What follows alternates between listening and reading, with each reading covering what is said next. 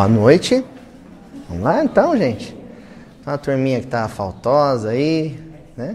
É bom a gente dar uma contextualizada em, em que ponto estamos, né? Em que pé estamos.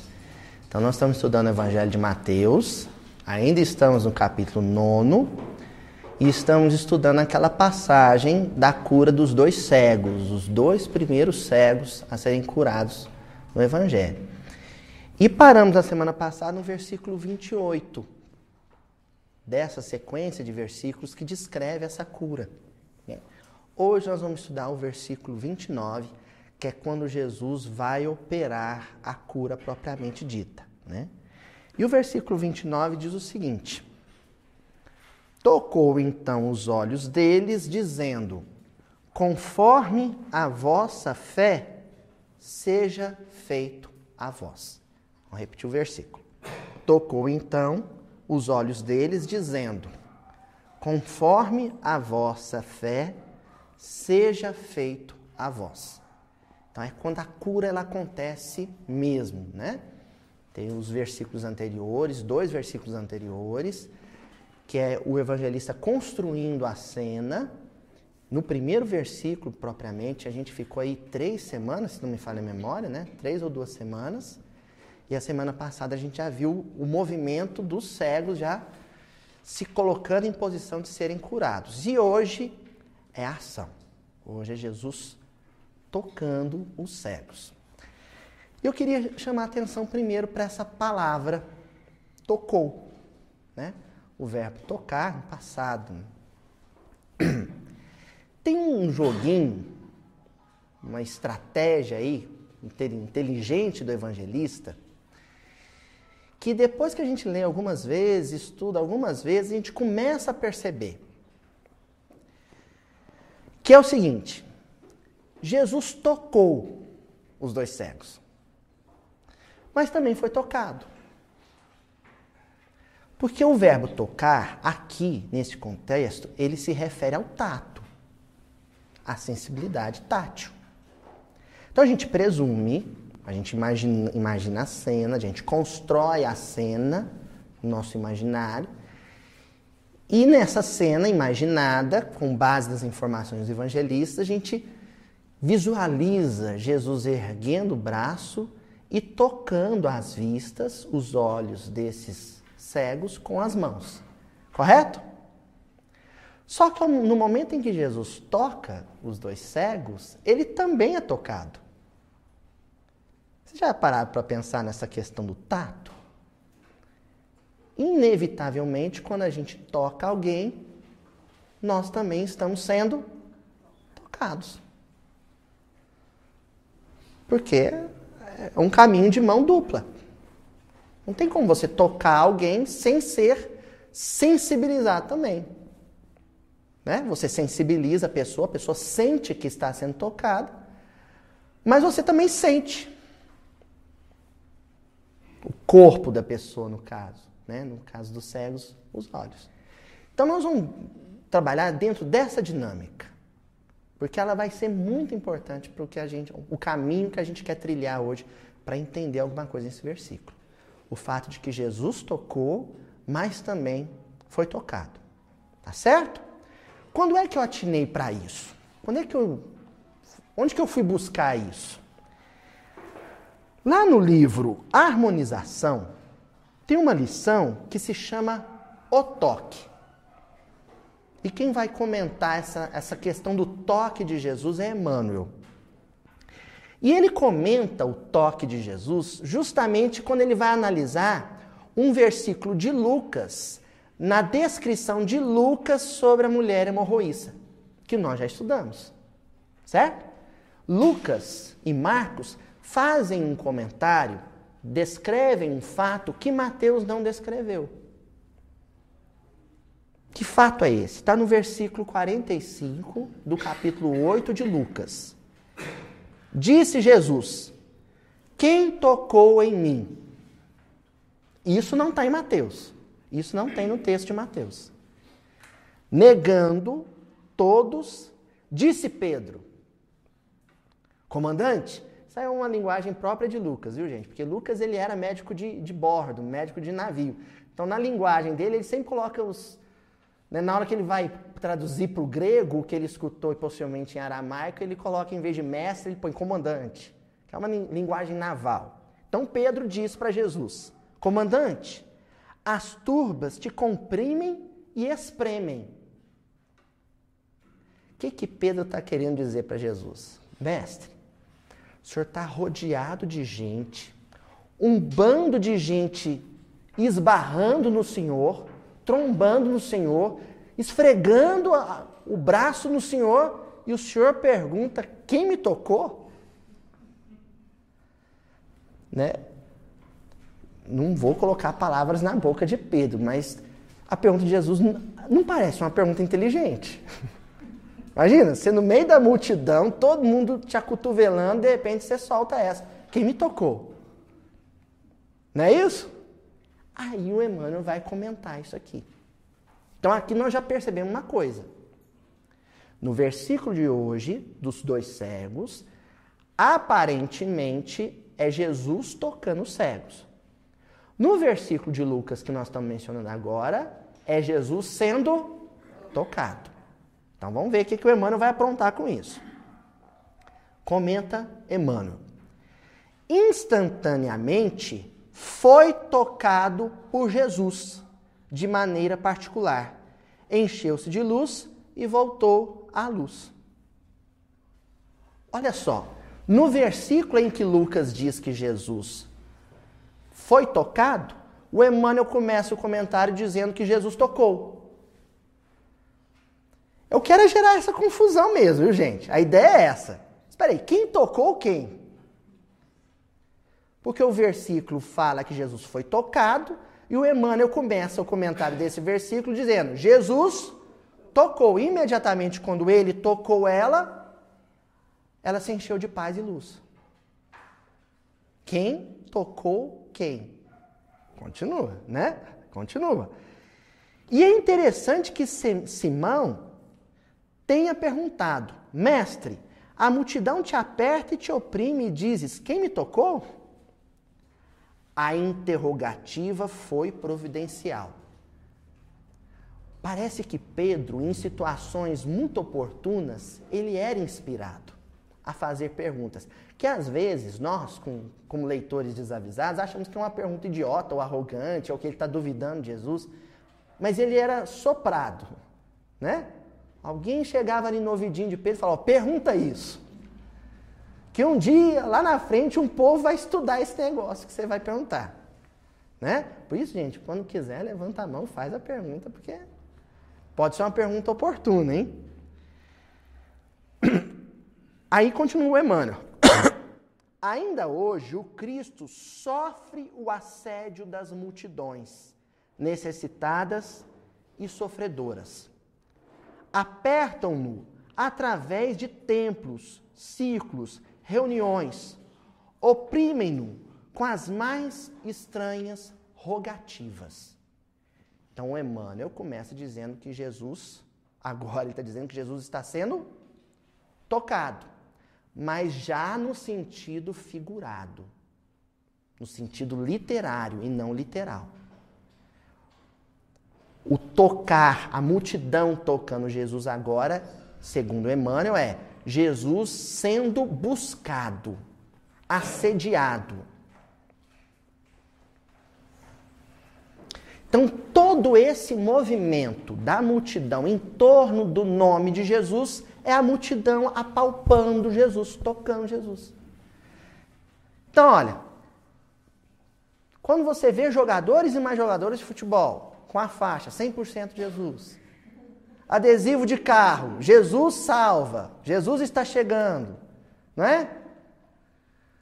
Na televisão, o tempo inteiro se fala, apresentador de, de, de televisão fala, ah, porque Jesus, Jesus. A revista Super Interessante, então, tem pelo menos três notícias no ano, três notícias no ano, só sobre o Jesus histórico. Então, esse movimento de curiosidade, de encantamento, de desespero, às vezes, em torno da figura de Jesus, é a multidão esbarrando em Jesus. Entendeu? A pergunta é: essa multidão está sendo tocada por Jesus? Ah, entenderam?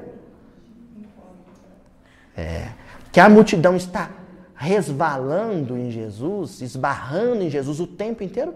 Claro. Joga no Google a palavra Jesus que vocês vão ver a quantidade de ocorrências. Todos os tipos de toques que vocês possam imaginar. Toques maliciosos, maldosos, críticos, hostis à figura de Jesus. Toques desesperados, agoniados, angustiados. Toques serenos, sensíveis. Jesus está sendo tocado o tempo inteiro. A irmã continua. É perseguido, disputado, instado com violência. Mas Jesus conhece aquele que o toca. Ou seja, em meio a tantos toques, Jesus sabe a qualidade de cada toque.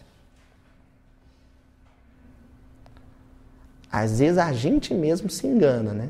Não, eu toco Jesus com entendimento. Quando na verdade não tem entendimento no, no toque, né?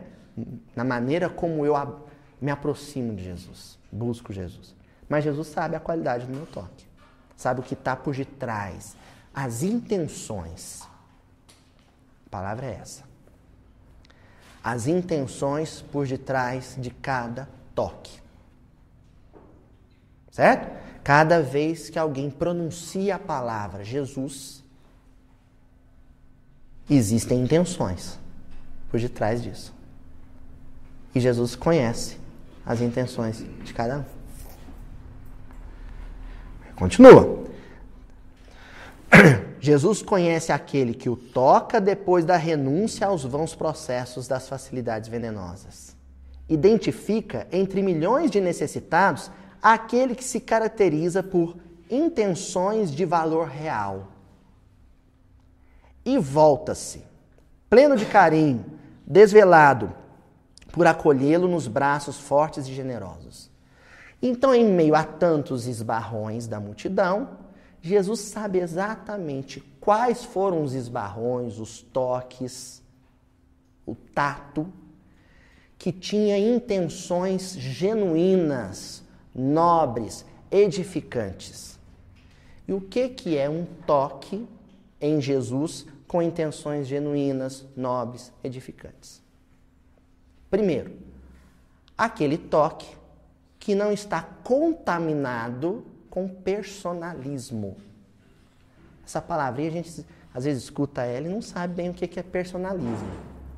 O que é o personalismo que se fala tanto?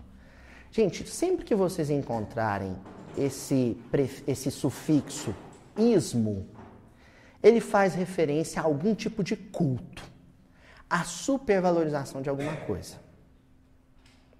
Então, personalismo é o culto à própria personalidade, à própria persona, à própria individualidade. Muito próximo do egoísmo. Muito próximo. O personalismo, ele é um atributo do, do, do egoísta.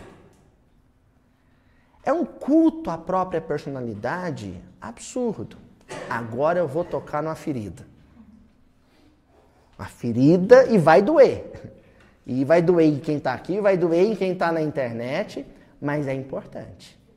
É bem importante. Quando eu bato uma selfie, isso é um live, sabe? tem um cheiro, um aroma de personalismo.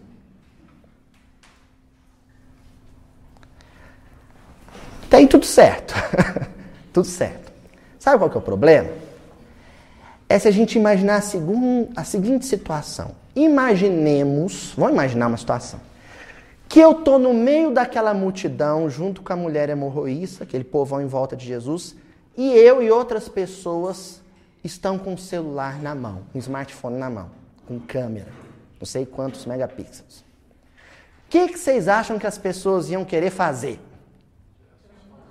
Hã? Tirar foto de Jesus? Ah! Tirar foto com Jesus. Ou melhor, tirar foto de si mesmo com Jesus aparecendo. Por quê? Qual a diferença entre uma foto minha, só, sozinho, e uma foto minha abraçadão a Jesus? Autoridade dada para quem? Ah, para a própria pessoa. Entendeu o que é personalismo? Então, olha só, estou falando um negócio, o pessoal do ser vai até ficar bravo comigo. Mas quando a gente vai numa palestra com o Divaldo e me acotovelo e brigo e me rasgo todo para dar um jeitinho de tirar uma selfie abraçadão com o Divaldo, por que, que eu faço isso? Depois eu guardo essa foto? Eu escondo essa foto? O que, que eu faço com a foto? Posto no Face, no Instagram. Por que, que eu posto no Face? Por que, que eu quero que as pessoas vejam eu abraçado no Divaldo? Ah! Olha de quem que eu sou amigo. Olha só, gente, eu estava com ela lá. Entenderam o que é o personalismo? Então, se hoje Jesus estivesse conosco no plano, plano físico, estivéssemos numa multidão, todos com selfie, né, com celular para tirar selfie, Jesus ia saber exatamente qual era a intenção de alguém que puxasse o pescoção dele. Vem cá, amigão, tira essa foto comigo. Intenções. Essas intenções são inconfessáveis. A gente não admite a gente não suspeita, porque é inconsciente. É um movimento inconsciente. Agora, mergulhar na própria persona, estudar a própria personalidade, é vasculhar, inclusive, os comportamentos inconscientes. Né? É, e a gente só tem um jeito de descobrir quais comportamentos infelizes nossos estão acontecendo um atrás do outro, mas de maneira inconsciente. Ora, se é inconsciente, eu não tenho consciência. Quando é que eu descubro que eu estou tendo aquele comportamento?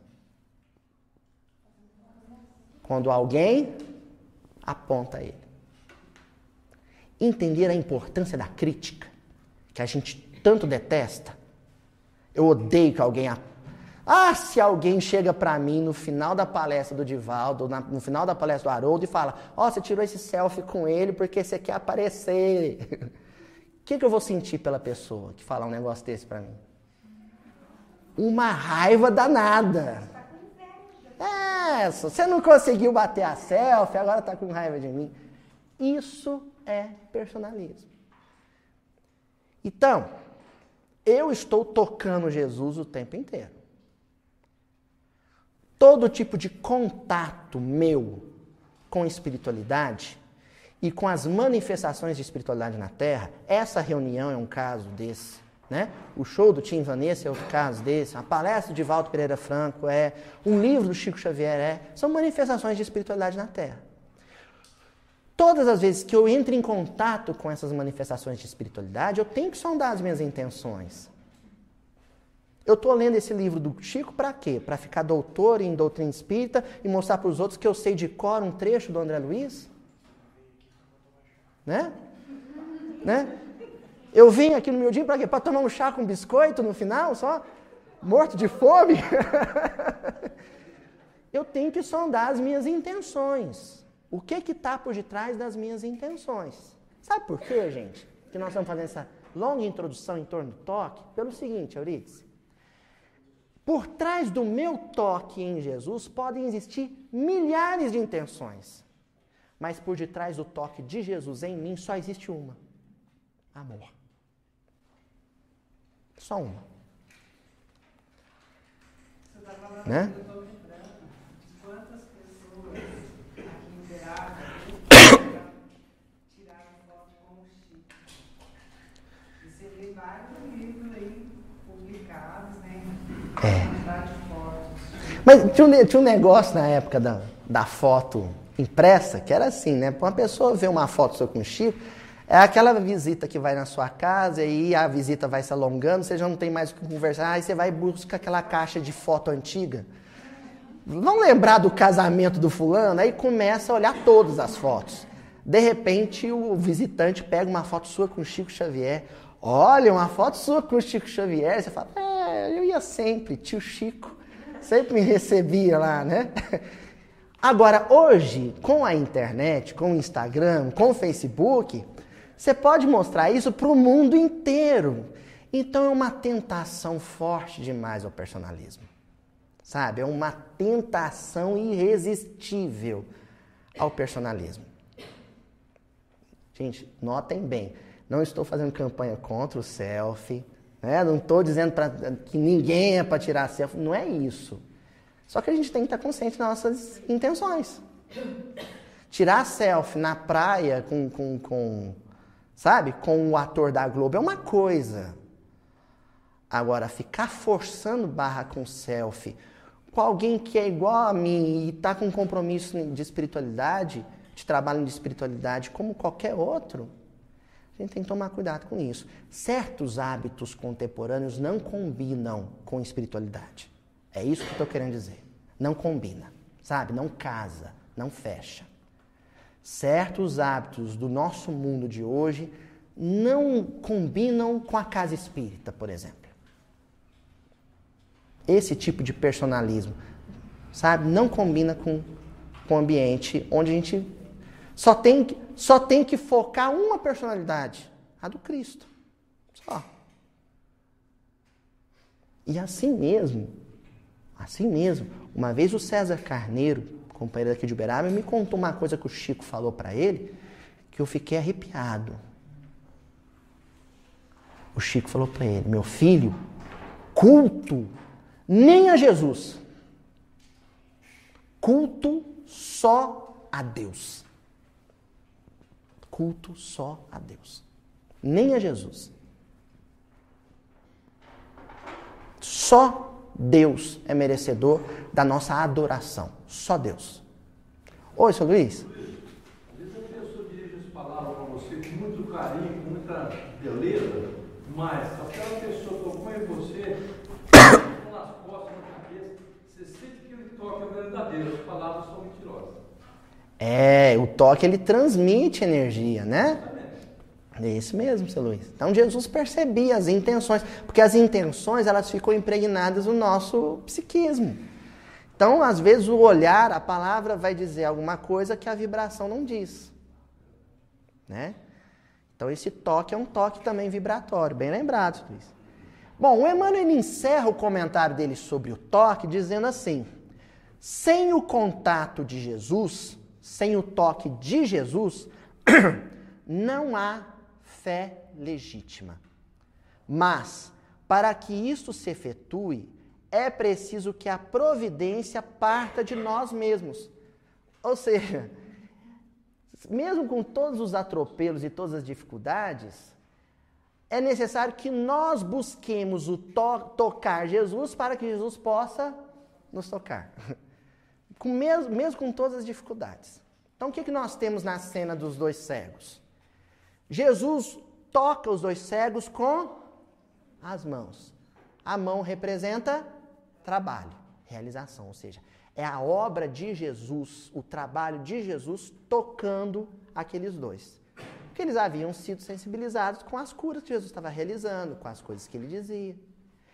Agora, os dois tocam Jesus com os olhos. E na primeira reunião nós estudamos os olhos. Né? A ideia do par de olhos comparado com a ideia do par de asas que o Emmanuel cita lá no Pensamento e Vida. Então, cada olho aqui, o olho direito, o olho esquerdo, representando as duas asas de ascensão ao Pai, que é amor e sabedoria. E amor e sabedoria representando processos aperfeiçoados de algo que em nós, na condição humana, ainda é sentimento e racionalidade. Então, sentimento um dia vai virar amor, racionalidade um dia vai virar sabedoria. Nós podemos dizer, então, que eles foram tocados pelo trabalho de Jesus. E tocaram Jesus com o seu raciocínio e com o seu sentimento. Entenderam? Agora, o que estava por detrás desse raciocínio e o que estava por detrás desse sentimento, Jesus sabia. Entenderam? Jesus sempre vai saber as intenções que estão por detrás do meu raciocínio e do meu sentimento. Porque de trás do raciocínio sempre vai estar o sentimento. E os sentimentos são em si as intenções. As nossas intenções são os nossos sentimentos. Eu posso até elaborar um raciocínio muito bem elaborado, né? muito lógico, mas o sentimento é o que manda. Alguém adestrado só no raciocínio só vai perceber o raciocínio. Agora, um espírito da envergadura do Cristo, não precisa nem tanto. Anjos como Alcione Villamil, como o próprio Gesiel, Abigail, já conseguem né, perceber os sentimentos por detrás de qualquer fala, de qualquer texto, de qualquer comportamento. Tá claro essa questão do toque, gente? Então, o toque de Jesus é garantido. Só tem uma intenção por detrás dele: amor. O que a gente deve estabelecer vigilância é o que está por detrás do meu toque. O que está por detrás da minha leitura de um livro. O que está por detrás do meu canto. Quando eu vou cantar Tim Vanessa. O que está por detrás uh, da minha tarefa de assistência fraterna. Ou seja, quais intenções me mobilizam para esse envolvimento que eu estabeleci com Cristo. O que, que me move? É vaidade? É ambição? É medo? É desespero? Ou é solidariedade? Espírito de serviço? O que que me move a tocar Jesus? Certo? Vamos avançar? Bom, Aí, quando nós debruçamos nosso estudo agora sobre a questão dos olhos, né, que representam essas duas potências da alma, a intelectualidade, o sentimento, o cérebro e o coração, nós vamos encontrar lá no livro Vida e Caminho, na lição Bem-aventurados os pobres de espírito, um comentário do Emmanuel sobre um versículo do Sermão da Montanha capítulo 5, versículo 3 de Mateus. Bem-aventurados os pobres em espírito, porque deles é o reino dos céus. O Emmanuel vai comentar esse versículo, e ao comentar esse versículo, ele dá um entendimento maior para nós sobre essa questão do sentimento e do raciocínio. Quem que é o pobre de espírito? Quem que é o pobre de espírito? Pobre de espírito é aquele que já é capaz de enxergar bem dos dois olhos. Do olho do sentimento, do olho do raciocínio. E por que, que ele é capaz de enxergar bem dos dois olhos? Porque ele conseguiu se livrar daquelas escamas, daquelas cataratas. Vocês lembram quais, quais que eram? Isso, orgulho, e egoísmo. Né? A vaidade é uma manifestação de orgulho. Então, o orgulho e o egoísmo. O sentimento, o sentimento que é incapaz de sofrer com a dor e a necessidade do outro, ele sofre de uma catarata, que se chama egoísmo. E o raciocínio, que é incapaz de raciocinar e pensar o bem do outro, o bem do próximo, sofre de uma outra catarata, que é o orgulho. Então, num olho, egoísmo, no outro, orgulho. O pobre de espírito é aquele que conseguiu se despir, se libertar dessas duas escamas, desses dois véus, obscurecendo a visão dele. Então, existe um pobre de espírito, doutor, na universidade? Tem. Tem o pobre de espírito analfabeto? Também. Tem o, professor, o, o, o pobre de espírito professor? Sim. O pobre de espírito artista? Sim. Pobre de espírito não é um, um sentido pejorativo, sabe? Depreciativo. Pobre em espírito, espírito aí significa ampla cultura do mundo.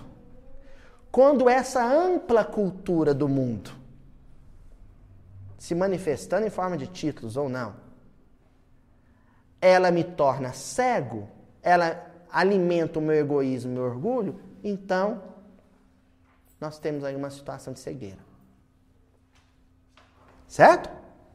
Tá claro isso, gente? Bem-aventurados os pobres de espírito.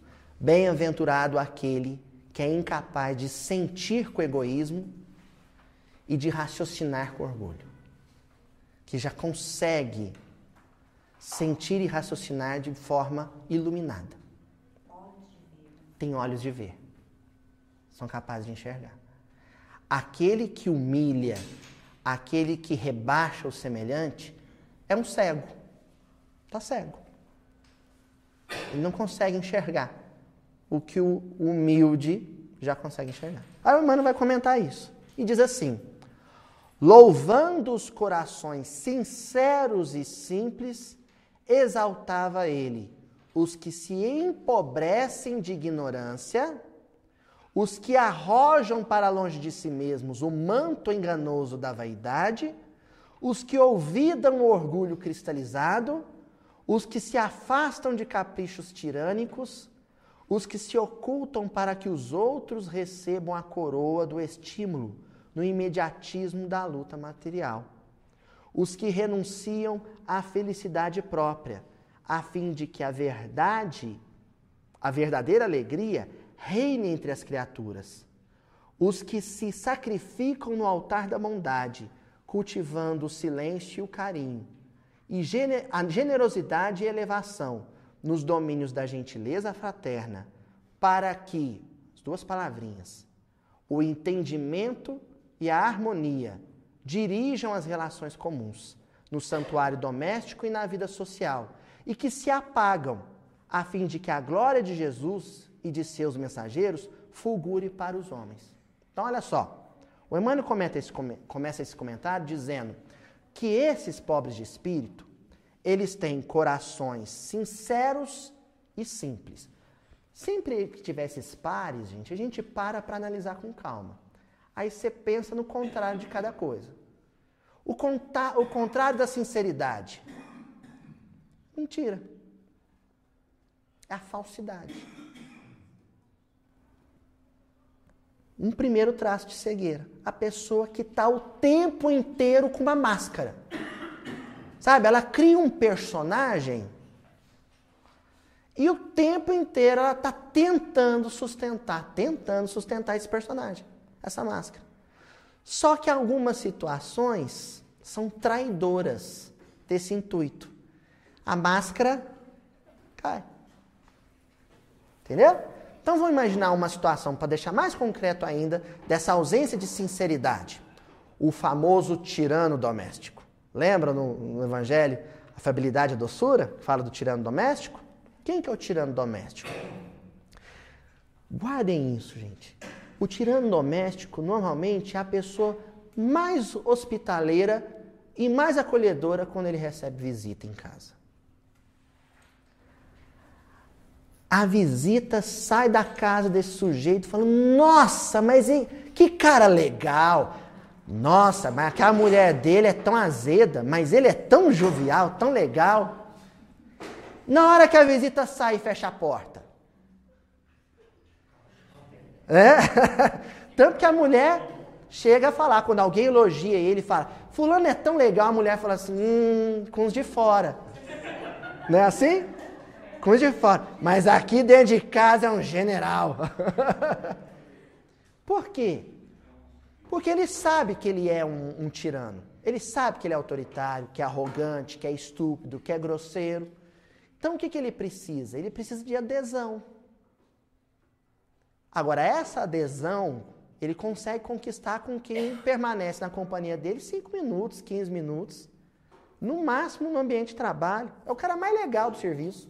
Oito horas de serviço. Agora, quem vai dormir e acordar com ele, percebe que por trás daquela máscara existe uma face horrenda. Uma face que é estupidez pura. Né? Ó, gente, só para as moças não ficar alegrinha, tem a tirana doméstica também, viu?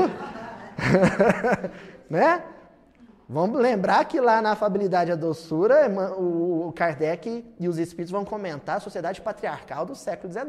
Mas hoje não tem mais essa figura. É tudo misturado. Bom, aí o Emmanuel em seguida ele fala de simplicidade. Então ele fala, primeiro traço do pobre de espírito, ele é sincero. Segundo, ele é simples. Você já viu essa expressão assim? Nossa senhora, fulano é tão complicado. Ou pessoa complicada. A gente usa essa expressão, às vezes não lembrando, que é o contrário de simples. Complicado é o contrário de simples. Que é assim, fulano, vamos, vamos hoje almoçar fora porque é, a esposa, de novo, a esposa. Vamos comer fora hoje, porque hoje apertou o serviço de casa e não deu tempo de fazer almoço. Vamos comer uma comida baratinha na rua. Ah, não, mas eu não como fora, eu só como comida aqui de caseira, dentro de casa. Não, mas só hoje. Ah, não, não, nem hoje. A pessoa tem dificuldade em descomplicar, ela está sempre complicando. Sabe? Complica tudo. Ó, Tá fazendo maior sol. Ah, mas não sei, eu acho que pode chover, então não vou sair de casa não. Vai que chove. É uma pessoa que o tempo inteiro está complicando a vida dos outros. Por quê? Porque ela pensa só nela, é egoísta. E porque ela acha que ela é mais importante que os outros, orgulhosa. Também não vão ficar muito alegrinhos assim, que a gente está já imaginando, o fulano é assim. né? Todos nós mais ou menos tempo, somos cegos do espírito. Somos assim. A nossa batalha, nosso, nosso bom combate é reduzir o tempo de cegueira, né? Enxerga um pouquinho, depois fica cego de novo. Entendeu? Aí o Emmanuel ele encerra esse comentário dizendo, referindo-se a entendimento e harmonia. Essa pessoa que é simples, porque não é complicada, e sincera, porque não tem máscara, essa pessoa é assim porque ela adquiriu entendimento e harmonia. Olha, de novo, os pares. Entendimento relacionado a raciocínio e harmonia relacionado a sentimento. Então, o sentimento em paz, o sentimento zen, o sentimento calmo, sereno, é aquele sentimento que conseguiu se harmonizar. Com quem? Com Deus. Sabe a corda do violão, Paulo? Né? Uma corda afinada com a outra. Todos os meus sentimentos estão em harmonia com um diapasão. Qual é o diapasão? Deus. E entendimento?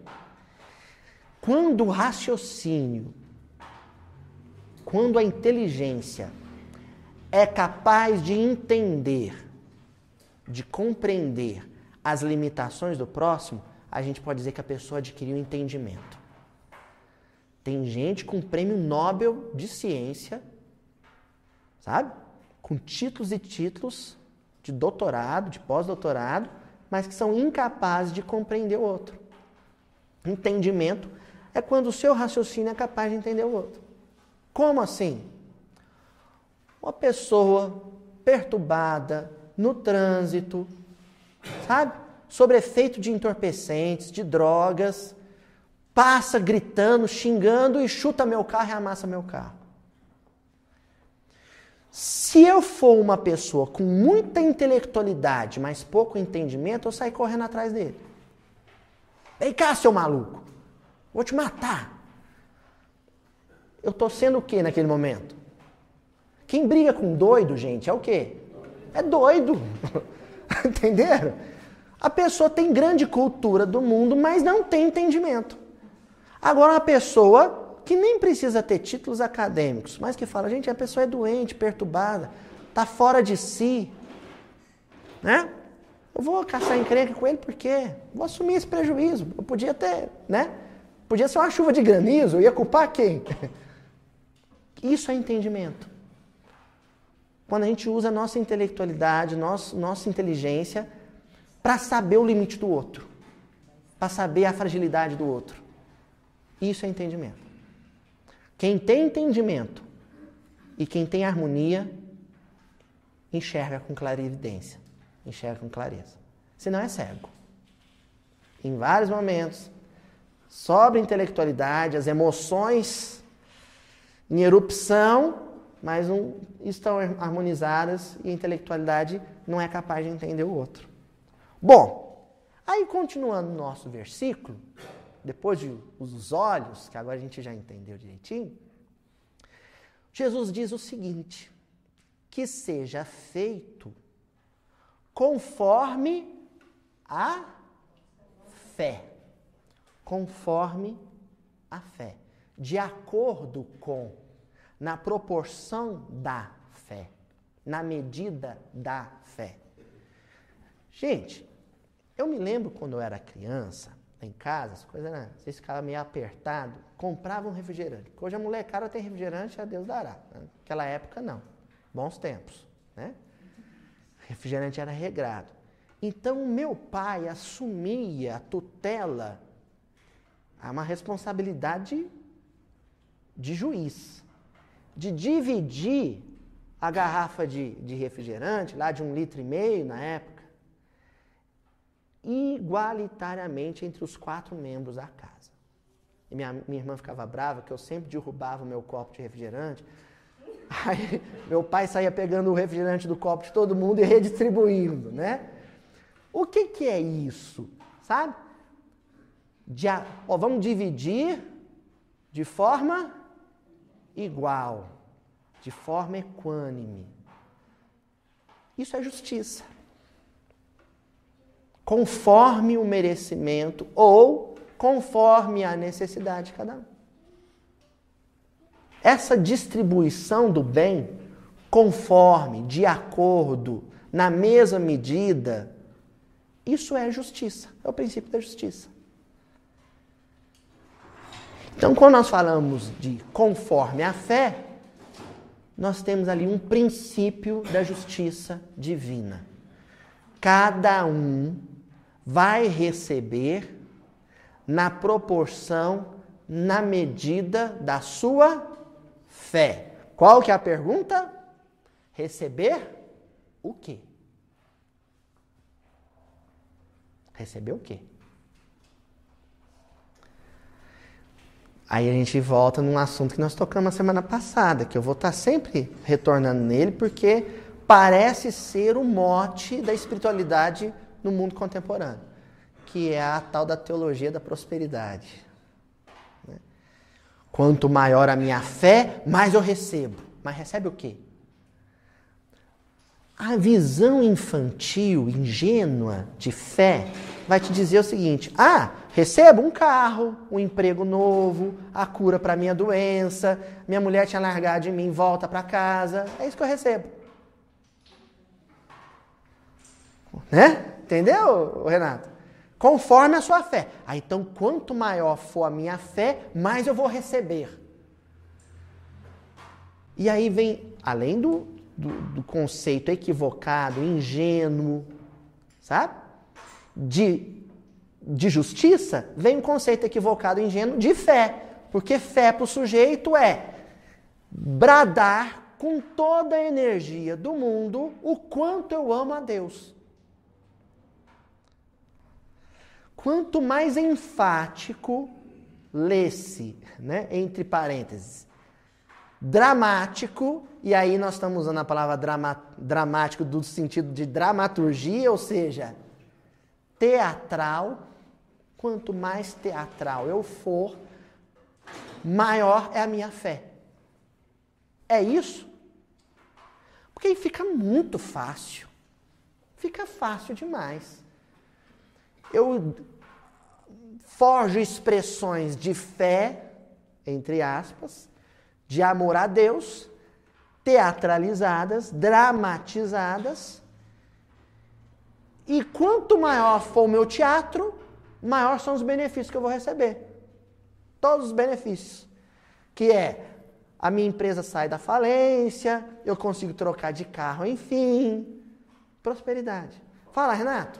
Assim, o Senhor é meu pastor e nada me faltará. É, né? Nada do que está na minha lista de, de necessidades, né? Sabe aquela lista que você faz quando você pensa, ah, se eu ganhasse na Mega Sena? aquela lista lá, ah, não vai me faltar. Vai vir aos pouquinhos, mas vai vir. Desde que eu manifeste a minha fé. Então, houve um grande equívoco, um grande equívoco com relação a isso. Gente, o mundo, quando eu digo mundo, o ambiente externo a esse que nós nos encontramos aqui hoje, assumir essa postura, vá lá. Agora, o problema é quando a gente encontra isso dentro do movimento espírita. Porque vocês não acharam que eu ia usar agora essa deixa dada pelo estudo para falar mal de outro grupo religioso. Não ia. Não vou, não, sabe? Não sou protestante, não sou católico, não sou muçulmano. Nessa vida, não. Eu nasci em berço espírita né? estou vinculado como trabalhador do Evangelho provisoriamente no movimento espírita, porque na próxima existência pode ser que eu seja matriculado em outro grupo religioso, mas provisoriamente estou no, ligado ao movimento espírita. Então vamos lá lavar a roupa suja da casa. E a gente tem que vigiar isso, porque de repente a gente está caindo nesse equívoco dentro do movimento espírita tendo uma postura teatralizada, julgando que esse teatro é fé e que, porque o teatro é bem feito, eu vou ter uma série de bênçãos. Né? Depois que eu entrei para a casa espírita, eu consegui a cura para uma doença que os médicos tinham desenganado. Tá, mas e quantos companheiros que entraram no movimento espírita e adoeceram nele, dentro do movimento espírita? De doenças graves. E aí, como é que fica? Deus falhou com esses? Então a gente tem que tomar cuidado com isso. A Luiz, eu ainda não entendi o que, que é esse teatro de pseudo-fé dentro do movimento espírita. Vamos dar um exemplo? O sujeito julgar que frequência, que assiduidade dentro do templo espírita é garantia de benefícios. Ele está encenando um papel. A gente deve ir na casa espírita conforme a necessidade do nosso semelhante. E se a necessidade do nosso semelhante é muito grande, e o, grupo de trabalhadores é pouco, talvez se faça necessário que eu vá na casa espírita todo dia. Sabe? Tapar o buraco de, de, de cooperador em todas as tarefas. Pode ser. Como pode ser também que não. Pode ser que seja um baita de um teatro. Um baita de um teatro. Eu estou encenando um espetáculo onde a plateia é a espiritualidade. E eu vou cobrar. Porque o ator que está no palco, ele não cobra da plateia para assistir o teatro dele. Tem gente que encena um personagem no movimento espírita, a plateia é espiritualidade e ele quer receber o ingresso dele. Ai, cadê? Ó, tava no centro todo dia. Cadê meus benefícios? Não é? E tem outras coisas mais. Quantidade de livros que já leu. Se a pessoa leu muito livro, mas ninguém sabe que ela leu muito livro, isso não é teatro. Ela leu porque ela tinha vontade de ler, porque gosta de ler. Agora, quando lê muito livro e faz questão de o tempo inteiro estar tá contando para as pessoas o quanto já leu, aí é teatro. Aí é teatro. Estão entendendo isso, gente? É, posso não estar tá sendo agradável agora. Mas a gente não vem aqui para né? se divertir, não. A gente vem aqui para acordar.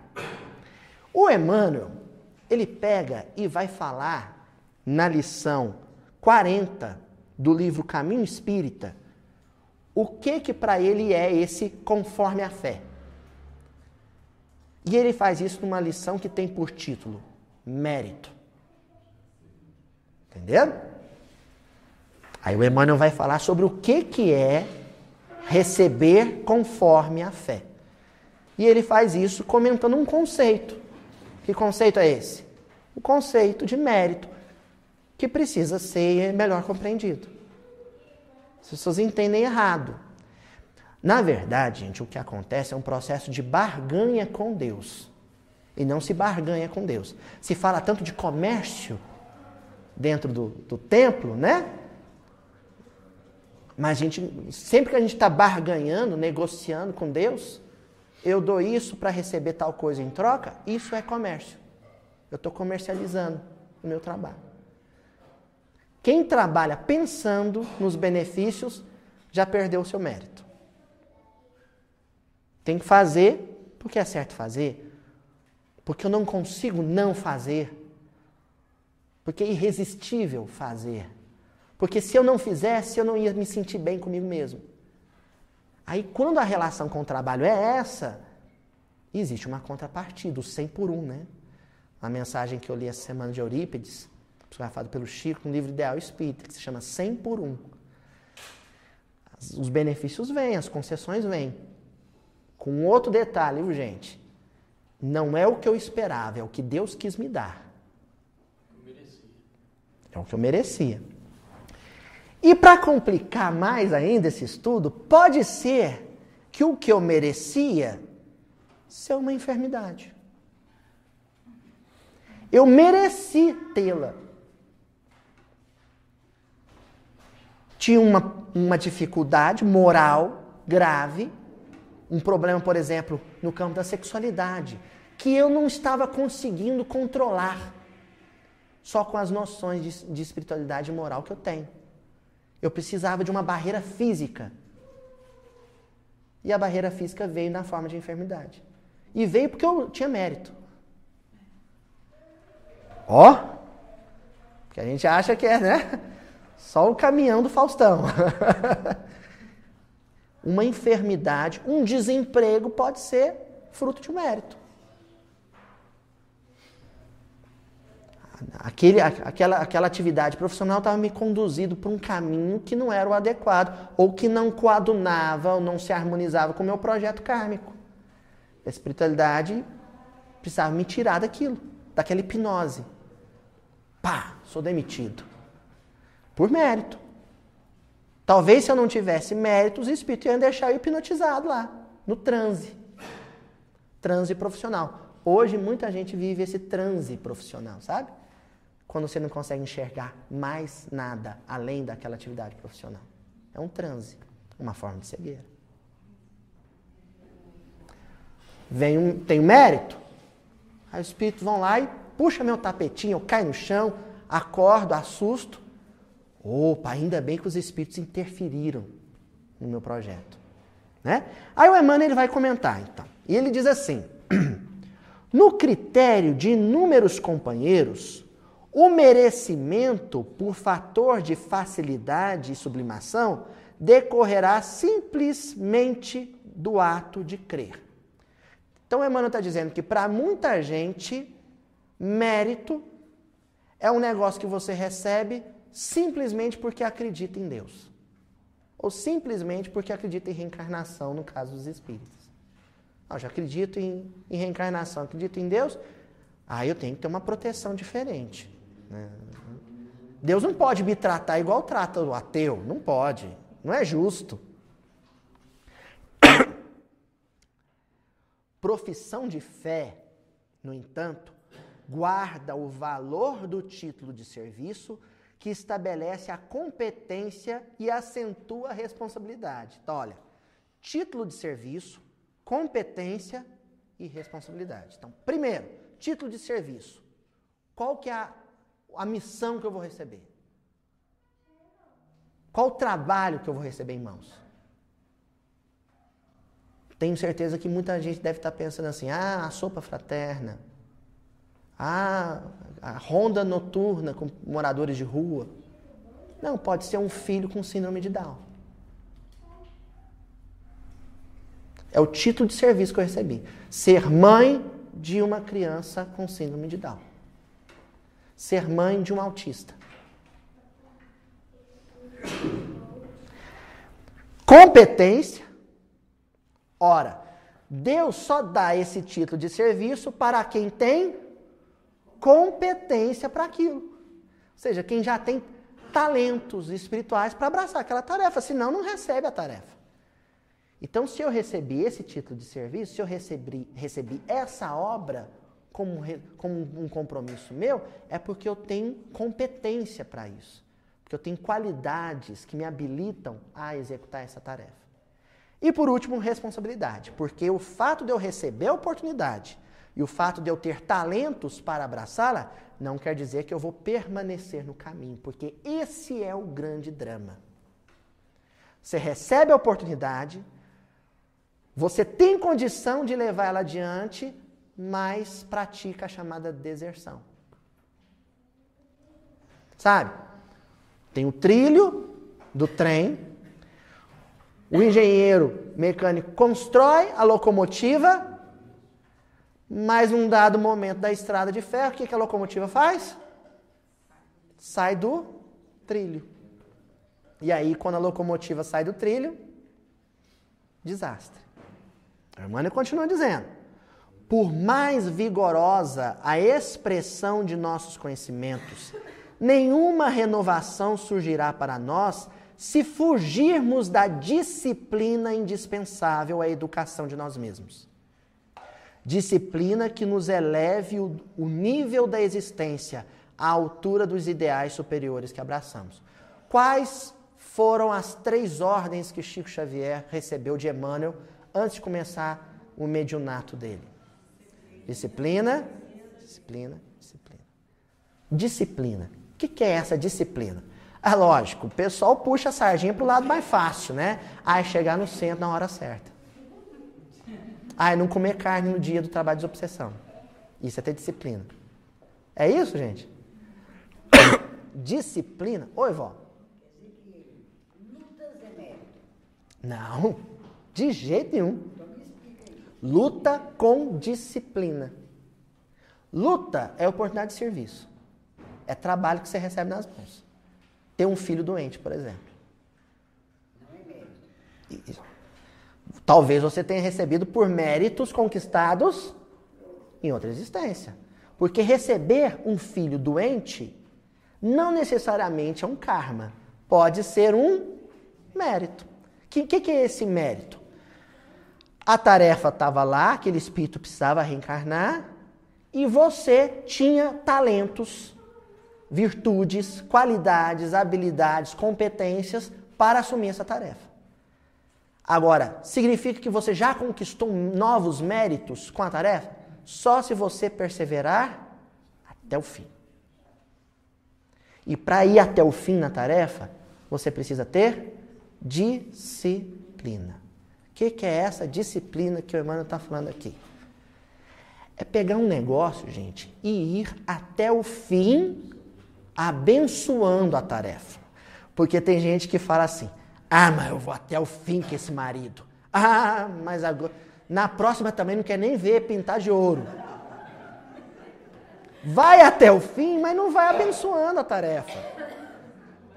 Disciplina não é ficar só casado 50 anos. Não é isso. Qual que disciplina é cumprir determinações. Isso é disciplina. Cumprir orientações divinas. No caso, né, obediência. Então, se a determinação é permanecer nesse matrimônio, amando essa criatura e abençoando a tarefa que recebeu, vai ter dia que você vai ter isso, vai ter dia que não vai ter. Né? É, tem, você passa uma semana odiando, três dias amando. Não. Disciplina é todas as vezes que você sentir que está afastado do propósito, que está desertando do trabalho, ou seja, que o trem está querendo sair do trilho, você respirar fundo, falar, opa, mas não é esse o projeto. É o tempo inteiro você estar se lembrando, lembrando a si mesmo de qual que era o projeto. O projeto era esse. Entendeu? Disciplina é manter o ritmo na mesma direção e abençoando a caminhada. Perseverar, até o fim. Perseverança. É isso. É essa disciplina que ele está mencionando. E isso tem que ter conscientização. Ter essa conscientização a essa disciplina. Isso. E, acima de tudo, a aceitação. Exatamente. Por que, que a gente perde o foco? E aí se torna indisciplinado? Por conta das tais cataratas. Entendeu? Por conta do orgulho e do egoísmo. Gente, quem pensa só em si, tem, tem um ditado bobo que o pessoal fala assim: primeiro eu, segundo eu, terceiro eu, depois os outros. Tem gente que ainda fala quarto eu, quinto eu, sexto eu. Esse culto à própria personalidade, em pensar nos, nas perdas e danos o tempo inteiro, o tempo inteiro a pessoa está calculando qual vai ser o prejuízo que eu vou ter com isso. Porque se eu tiver um prejuízo, eu não vou abraçar essa tarefa, não. Isso traz a indisciplina, a pessoa deserta, porque na hora que ela começa a não ter ganhos, ou aquilo que ela julga que é um ganho, o que, que ela faz? Deserção. Ela abandona. Quem é o disciplinado, o espírito disciplinado? Alcione Villamil, no livro Renúncia. Qual que era o projeto kármico? Reencarnar para aproximar o coração de Carlos Clenaghan e outros familiares do Evangelho. Esse é o foco. Essa menina mirou nisso, vó. Apontou para isso, né? Né, mulher? Aponta para a fé e rema. Ela apontou para aqui e falou: o foco é esse, eu não vim para fazer outra coisa. Posso até fazer outras coisas, mas o foco é esse. Sabe? Gira, gira, gira, mas cai sempre no mesmo ponto. Essa disciplina, essa determinação, essa perseverança com um compromisso kármico. É isso que traz mérito, genuíno. Né? A Armânio continua dizendo assim: locomotivas aprimoradas, lembrando grandes hotéis rodantes, não atingem a meta se desertarem dos trilhos. Ele está usando uma metáfora. Ele está dizendo que tem espíritos que reencarnam, gente, e houve tanto investimento nesse espírito. O Carlos Klenan ganhou um caso desse. Jesus investiu muito naquele espírito. Olha só, só, só, só a reencarnação daquele anjo junto dele, a presença do, do padre Damiano, a, situação favorável para ele, no, no ambiente religioso que permitiu ele ter uma cultura religiosa, porque ele tinha um compromisso com o sacerdócio. Então, a espiritualidade investe na gente. O sujeito reencarna com a oportunidade, por exemplo, da ciência de engrandecer, engrandecer a ciência nos laboratórios, existe um investimento espiritual, todo uma, um panorama, sabe? Um cenário favorecedor que favorece o desenvolvimento da pessoa naquela área. É um grande trem de luxo, né? Um vagão luxuoso, bem equipado, um trem bala do Japão. Só que esse vagão de luxo, ou seja, esse espírito super bem equipado para a tarefa, se ele sair do trilho, não adiantou de nada aquele investimento. Então, qual é a principal virtude que eu tenho que ter para voltar para o plano espiritual com a consciência em paz? Disciplina. Se o espírito não for disciplinado, conversava hoje com o Paulo, né, que está lendo Paulo e Estevão, e qual que era o assunto nosso? Sobre a disciplina de Paulo de Tarso. Por que, que ele era o vaso escolhido? Gente, ele era difícil, ele era custoso, ele era orgulhoso, violento, estúpido, hostil. Mas por que, que ele foi escolhido? Porque Jesus precisava de um espírito que tivesse uma, uma disciplina mental, sabe, sobre-humana, acima da média dos seus pares dos seus contemporâneos. Calhou que o espírito com essa disciplina mental estava do outro lado.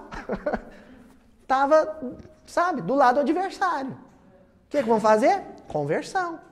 Ele tem que mudar de lado. Mas, mas a qualidade que eu preciso nele, ele já tem. Ele já tem. Disciplina. E aí, gente, vamos tomar cuidado pelo seguinte: o seu Honório falava um negócio muito curioso. O Haroldo, há pouco tempo, contou que uma vez conversando com o senhor Honório, o Haroldo tinha lido Libertação e estava impressionado com o Gregório, do livro Libertação. Que no movimento espírita todo mundo adora malhar o Gregório, né? Na igreja católica malha o Judas, no espiritismo malha o Gregório. É mais ou menos assim. Ah, porque ficou 800 anos nas trevas tal. Aí o Haroldo foi comentar com o seu Honório Abreu sobre o caso do Gregório. Falou: Nossa, Honório, como é que pode um espírito tão endurecido igual o Gregório ficar tantos séculos numa zona de sofrimento, como um juiz cruel? Aí o senhor Honório falou para o Haroldo o seguinte: falou, Olha, meu filho, espíritos como o Gregório, eles parecem aquele parente nosso que vai viajar em comboio com a gente, sabe? Viagem de dois carros. A gente para no, no posto de gasolina, ele para também. A gente abastece tudo em 20 minutos e pega a estrada de novo. E ele fica enrolando lá, 40 minutos. Só que quando ele pega a estrada, ele pega a 160 por hora. Tá errado, viu, gente? É só pro exemplo que você não dá. Pega a 160 por hora, de repente que a gente olha no retrovisor, tá ele ultrapassando a gente.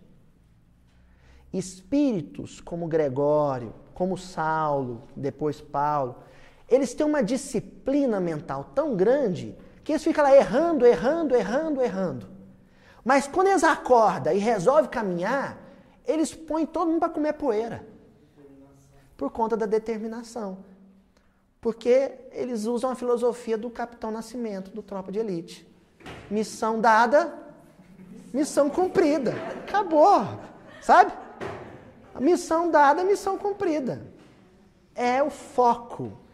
E às vezes a gente cheio de espiritualidade, com erros que nem são tão grandes, mas ficamos patinando no barro, sabe? Encebando ali.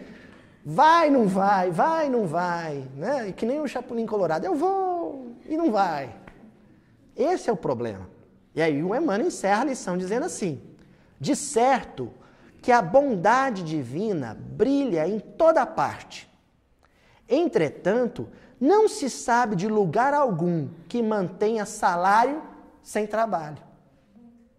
E o trabalho edificante, seja qual for, exige fidelidade e esforço, aplicação e obediência. Jesus a ninguém prometeu direitos sem deveres. Então vamos focar nisso aqui, ó. Sublinhei. Fidelidade e esforço, aplicação e obediência. Aí nós voltamos no versículo de hoje. Porque tem, acho que os, os sete minutos com Emmanuel, o episódio do, do, da série Sete Minutos com Emmanuel, mais feliz para mim dos comentários do Haroldo, foi quando ele falou sobre a, as, as várias traduções da palavra fé. Então, em hebraico, emuná.